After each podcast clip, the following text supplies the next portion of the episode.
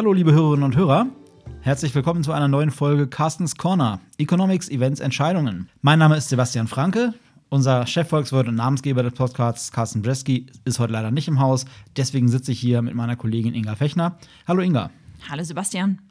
Und ähm, wir wollten uns ein bisschen unterhalten darüber, was denn in jüngerer Zeit so die Märkte bewegt hat, was so die Nachrichten waren, die in der äh, Welt der Finanzmärkte für Bewegung oder Stillstand gesorgt haben. Was ist denn das große Thema, das die Märkte in den letzten Tagen bewegt oder nicht bewegt hat? Ähm, ich kann mir schon denken, was es sein wird, aber bitte, was ist deine Meinung? Ja, das ist ganz spannend, weil es ist eigentlich ein schwarzer Schwan. Also noch ein Ereignis, genauso wie die Spannung zwischen den USA und dem Iran, den man, das man nicht vorhergesehen hat. Und zwar ist das äh, derzeit beherrschende Thema das Coronavirus. Das Coronavirus ähm, ist in China ausgebrochen. Es soll auf einem Fischmarkt in Wuhan, ähm, da soll es herkommen. Ob das tatsächlich so ist, ist nicht ganz belegt. Aber es äh, hat sich mit einer unglaublichen Geschwindigkeit verbreitet verbreitet. Und äh, das beunruhigt die Märkte doch ganz enorm. Und das ist ganz spannend. Warum eigentlich? Man könnte ja meinen, okay, warum hat sowas überhaupt einen Einfluss auf Finanzmärkte, ähm, auf Anleihenmärkte, ähm, auf die Wirtschaft? Aber äh, man muss natürlich sagen, China oder sehen, China ist die zweitgrößte Volkswirtschaft der Welt. Das heißt, wenn da so eine Epidemie ausbricht und eben alles abgeriegelt wird, dann äh, geht da natürlich schon so ein bisschen Unruhe los. Ne? Man muss dazu auch sehen, es kommt sowieso zur Unzeit, aber es kommt auch deswegen zur Unzeit, weil äh, in China gerade das chinesische Neujahrsfest gefeiert wird. Und das ist eigentlich immer Anlass für hunderte Millionen von Menschen, äh, dass sie ihre Familie besuchen. Und äh, normalerweise hat man eine Woche frei, reist dann auch wirklich zur Familie, ist auch oft für sehr viele Chinesen die einzige Zeit, in der sie überhaupt frei haben im Jahr. Also geht da wirklich so eine riesen Reisewelle los. Das ist ja für die Verbreitung von so einem Virus dann natürlich vorteilhaft in Anführungszeichen, unvorteilhaft natürlich für alle, die es dann dadurch erwischt. Ganz genau. Und deswegen wurden jetzt eben auch sehr viele ähm, Vorkehrungen getroffen. Ganze Millionen Städte wurden abgeriegelt, stehen unter äh, Quarantäne. Ähm, auch Reiseeinschränkungen gelten sowieso. Ähm, Ticketpreise werden erstattet. Ähm, der Einzelhandel wird natürlich massiv darunter leiden, weil nicht konsumiert wird. Ähm, Tourismus leidet, auch international. Sowohl die Chinesen verreisen nicht, als auch, ähm, es wurden ja auch zahlreiche Flüge auch abgesagt, äh, in Europa beispielsweise, dass große Fluggesellschaften nicht mehr nach China fliegen. Das beeinflusst natürlich auch. Und äh, die Industrie steht auch großteils lahm, also wurde eben großteils lahmgelegt. Heißt, ähm, bis Mitte Februar ähm, stehen ganz viele Produktionsbänder still und äh, da China ja ein Ne, wie gesagt, zweitgrößte Volkswirtschaft ist, ähm, Riesenwirtschaftsstandort ist, wird das natürlich auch die anderen Märkte beeinflussen.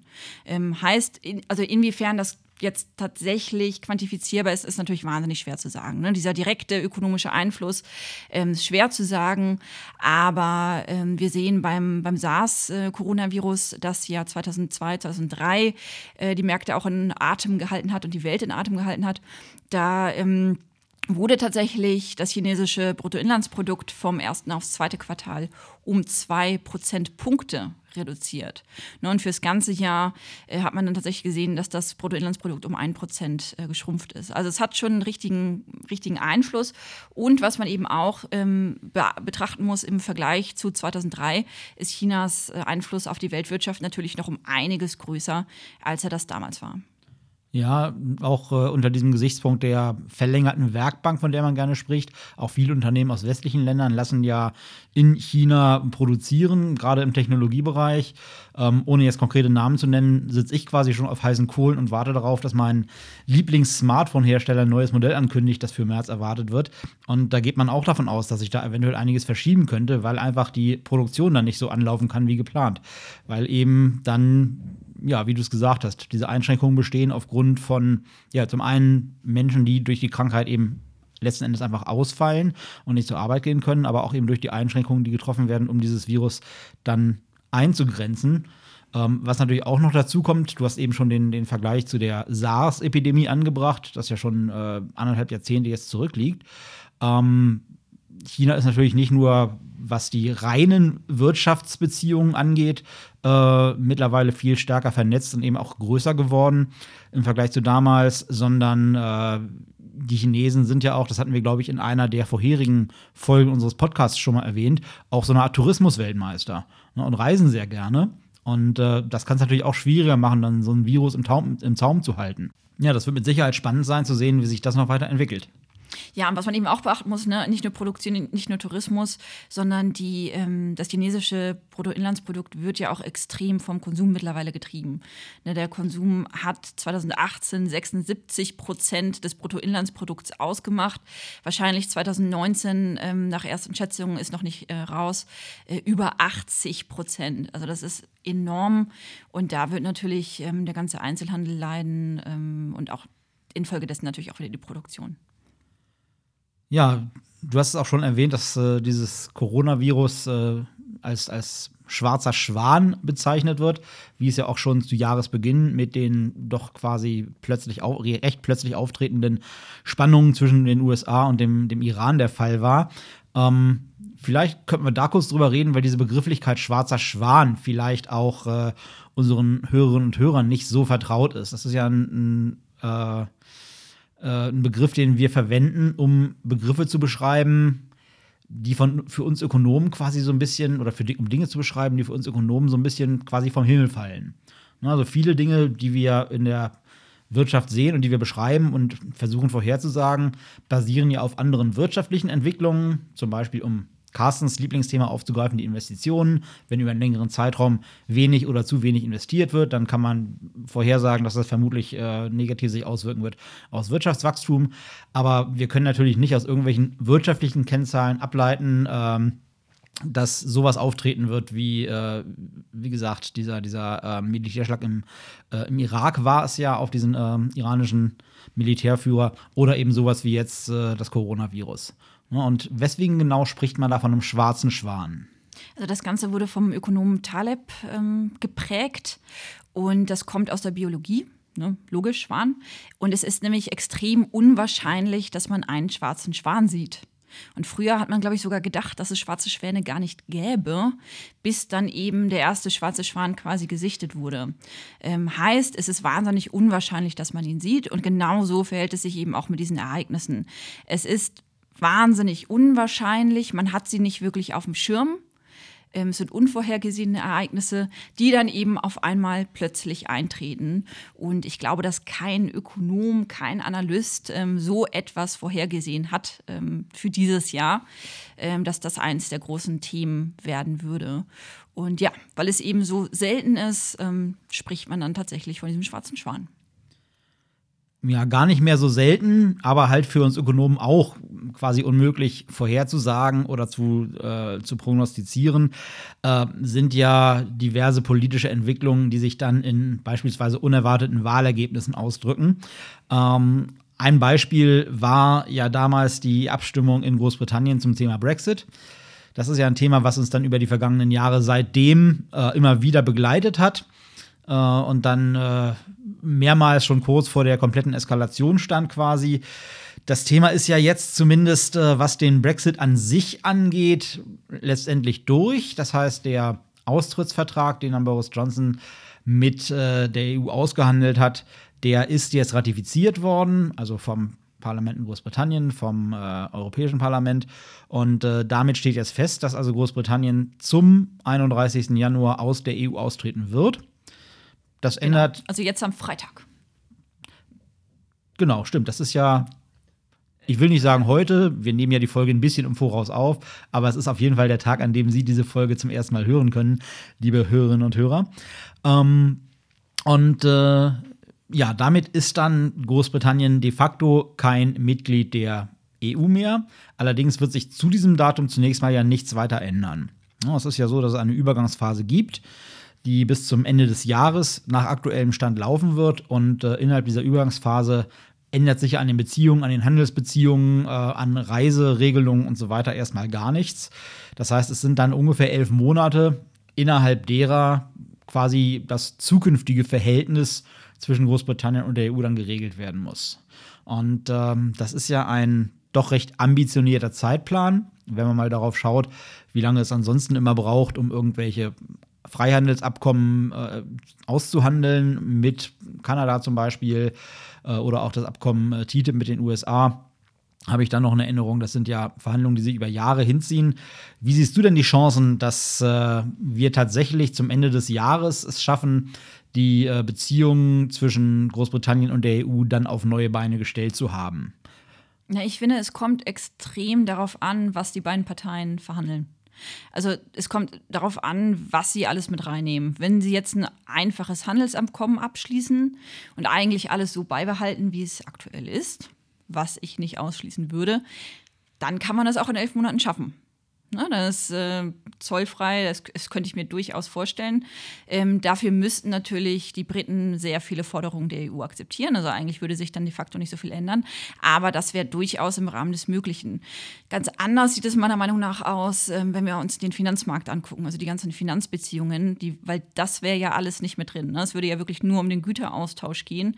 Und ich glaube, so ein Güteraustausch, ne, wie gesagt, das stelle ich mir nicht so schwierig vor.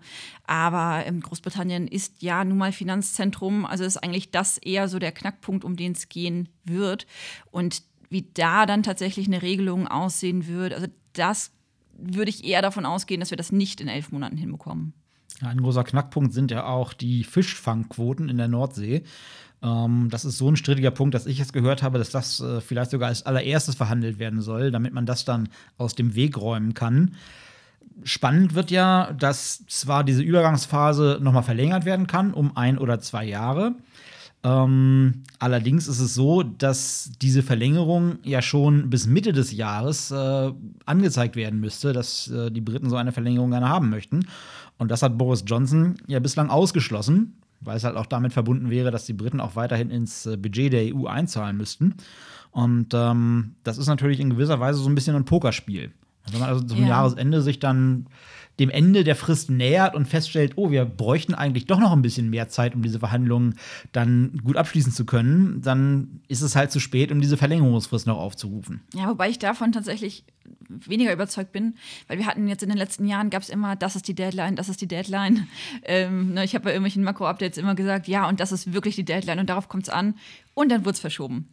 Deswegen, ja, eigentlich, wie du gesagt hast, im Sommer müsste Großbritannien sich eigentlich ähm, melden und sagen, wir wollen die Verlängerung. Aber ich denke, dass man da das auch wieder flexibler auslegen könnte. Also wenn dann doch im Dezember reumütige ähm, Briten kommen und sagen, wir brauchen doch eine Verlängerung, dann könnte ich mir vorstellen, dass man das doch irgendwie so auslegt, dass es äh, mit einer Verlängerung irgendwie doch noch klappt. Ja, also auch das äh, ein Thema, das uns noch ein bisschen verfolgen wird. Unendliche Geschichte Brexit hatten wir in der Vergangenheit schon dieses Thema das eine oder andere Mal getauft und ähm, es sieht so aus, als ob diese unendliche Geschichte also vermutlich doch noch nicht äh, so schnell dann ein Ende doch finden wird. Ja, hinter diesen großen Themen sind dann vielleicht die äh, laufenden Ereignisse so ein bisschen zurückgetreten, was den, den äh, die Aufmerksamkeit der Öffentlichkeit angeht. Aber ähm, auch der klassische ökonomische Kalender hatte ja diese oder dieser Tage das ein oder andere Ereignis verzeichnet. Also zum Beispiel gab es ja zwei äh, Treffen der jeweiligen Zentralbankräte. Das war einmal die Fed in den USA und das war einmal die Bank of England. Was ist denn da passiert? Was äh, haben die beschlossen und äh, wie ist das einzuschätzen aus Sicht der Finanzmärkte? Tatsächlich haben sie gar nichts beschlossen, denn sie haben alles so gelassen, ähm, wie es vorher war. Äh, und das ähm, Notenbanktreffen in den USA war jetzt auch weniger spektakulär. Ne, der Zinssatz wurde in der Spanne von 1,5 bis 1,75 Prozent gelassen, auch mit dem Ausblick darauf, dass sich dieses Jahr ähm, eigentlich nicht großartig was ändern dürfte. Ne, die, das Wirtschaftswachstum ist okay, ist jetzt nicht überragend, aber okay. Äh, Inflation befindet sich unter 2 Prozent, Arbeitsmarkt ist nach wie vor gut, heißt, da besteht besteht eigentlich kein Grund, an der Zinsschraube zu drehen. Ähm, was jetzt ein bisschen spannend war, ähm, dass sich so ein bisschen an den Finanzmärkten abzeichnet, ob das Coronavirus nicht vielleicht doch na, sind wir wieder beim Thema vom Anfang, nicht doch einen stärkeren Einfluss hätte und äh, aufgrund dessen vielleicht die Zentralbanken doch nochmal die Zinsen dieses Jahr senken müssen. Aber da würde ich sagen, es ist definitiv zu früh, ähm, darüber zu spekulieren, ob sowas kommt. Kann man vielleicht so als, als Info im Hinterkopf behalten. Aber ansonsten von der aktuellen Lage besteht kein Anlass, dass die FED an der Zinsschraube dreht. Und äh, spannender war dagegen das Treffen von der ähm, Zentralbank in Großbritannien. Denn da war es wirklich äh, ein, ein enger, ähm, enger Call, was jetzt tatsächlich bei rumkommt, ob es eine Zinssenkung gibt oder nicht. Ähm, na, die Märkte hatten gesagt, zu 43 Prozent besteht die Wahrscheinlichkeit, dass eine Zinssenkung kommt. Äh, unsere Kollegen hatten, haben gesagt in London, nein, es kommt keine Zinssenkung. Und die Kollegen hatten recht. Äh, Punkt für die ING. Äh, Freue ich mich natürlich drüber. Heißt, der Zins bleibt bei 0,75 Prozent. Ähm, warum sind diese ähm, warum ist es überhaupt aufgekommen? Ähm, ja, ne, aufgrund, aufgrund des Brexit, ähm, weil es dann irgendwie doch ein paar Schwankungen gab, weil die politische Unsicherheit ja doch hoch äh, ist. Aber die Wirtschaftsdaten waren in letzter Zeit besser, weswegen wir eben davon ausgegangen sind, dass dieser Zinsschritt noch nicht kommt und damit äh, für dieses Mal auch recht behalten haben. Ja, man will ja vielleicht auch einfach noch so ein bisschen sein Pulver trocken halten ähm, und äh, sicher gehen, dass man eben dann noch Spielraum hat, um zu reagieren, falls doch noch aus so Dingen wie beispielsweise äh, den Entwicklungen mit dem Coronavirus sich da was ergeben sollte oder eben aus dem Verlauf der Brexit-Verhandlungen. Was ist denn sonst noch so passiert in Europa, in Deutschland, in der Welt? Wir hatten noch die Regionalwahlen in Italien, die für einen kurzen ähm, Aufreger ähm, gesorgt hatten vorher. In der Emilia-Romagna wurde gewählt und da sah es bei den Umfragen vorher so aus, als ähm, wenn der Matteo Salvini, der Chef der rechten Oppositionspartei Lega, äh, gewinnen könnte, was natürlich das Bündnis, die regierende Koalition aus Sozialdemokraten und ähm, der Fünf-Sterne-Bewegung ähm, empfindlich getroffen hätte.